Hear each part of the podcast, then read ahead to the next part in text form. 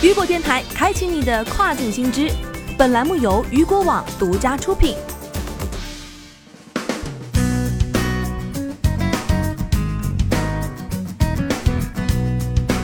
Hello，大家好，欢迎大家收听这个时段的跨境风云。那么下面的时间将带您一起来关注到的是英国封国，欧洲多国暴乱，物流延误至十二月。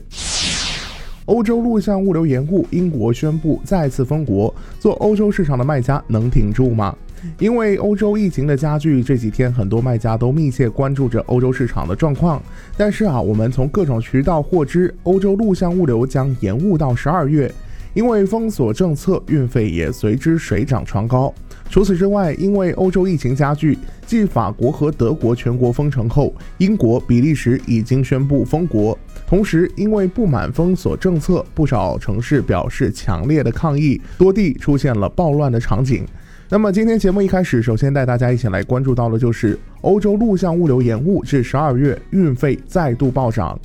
此前，法国和德国封城的消息传出来后，就有不少卖家担心自己已经发出去的货是否能够正常入境。另外，后面发出去的货还能不能发出去，会不会延误？从货代最近的这个反馈的情况来看，欧洲多国二次封锁，再加上因民众不满封锁政策而引发的暴乱，空派仍在运作，但是铁派的时效也不稳定。虽然目前大部分的物流渠道都还在正常的运转，但是延误是在所难免的。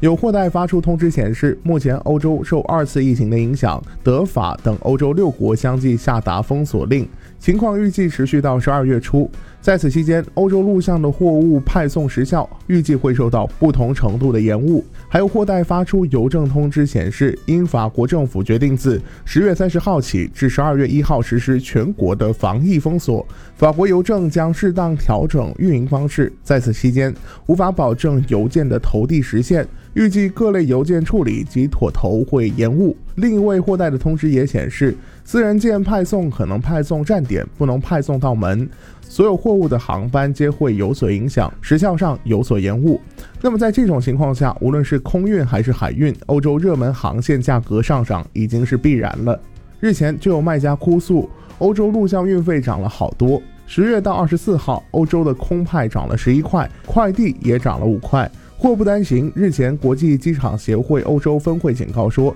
如果到年底客运量还没有恢复，估计欧洲未来几个月内将有一百九十三个机场面临破产。机场破产就是意味着运力的下降，运力下降在一定程度上会助推运费上涨。因此啊，未来如果欧洲疫情得不到有效控制，那这波涨价潮还有可能进一步的推高。因此，面对未来的物流走向问题，有货代无奈对卖家说道：“我们只能告知你当前的状况，无法告诉你未来的情况。”面对如今的处境，有不少卖家无奈道：“提前放假过年了，又可以休息了吧？”但是同时也有卖家表示，这段时间熬过去就好了，挺住，面包还是有的。而针对目前的情况，有业内人士也给出了相关的建议：第一点，注意留意服务商的信息，特别是法国可能部分要定点自提；第二点，特别注意办公区的地址，很可能这些地址已经没有人上班了，造成投递失败率的提高；第三。为应对突发，保证利润，目前估计法国、德国的妥投失败率可能会提升二到三个点，请核算好成本，提前做好应对。第四点，注意欧洲海外仓提前发货，便于后期中转。那么再来关注到的就是欧洲第二波疫情加剧，英国宣布封国，欧洲疫情愈演愈烈，英国、法国、比利时等其他国家都有更新防疫措施。首先，我们来关注到的是英国。当地时间十月三十一号晚，英国首相鲍里斯·约翰逊召开新闻发布会，宣布从十一月五号起，英国英格兰地区开始实施第二次全面封锁，直至十二月二号结束。届时，除售卖生活必需品的超市外，餐饮、娱乐等非生活必需设备机构一律暂停营业。和今年春天的第一次全面封锁不同，此次封锁期间，英国的小学、大学等校园将继续保持开放。根据约翰斯霍普金斯大学的疫情数据，英国累计新冠肺炎确诊病例超过一百零一万例，其中死亡病例超过四点六万例。约翰逊还提出，政府将开展新冠病毒紧急情况工资补贴计划，以确保在封锁期间暂时停工的工作人员获得其工资的百分之八十。再来关注到的是比利时。目前，随着欧洲疫情的肆虐，欧盟二十七国中的其他国家也开始跟进。继法国和德国之后，比利时也宣布再次封国。比利时首相亚历山大·德克罗三十号在新闻发布会上宣布了新的封锁措施，并表示该措施将至少持续一个半月。他还称，该措施是缓解比利时疫情的最后机会。从十一月二号开始至十二月十三号截止，比利时实施全国性的加强封锁措施，非必要的商店关闭，并且持续宵禁。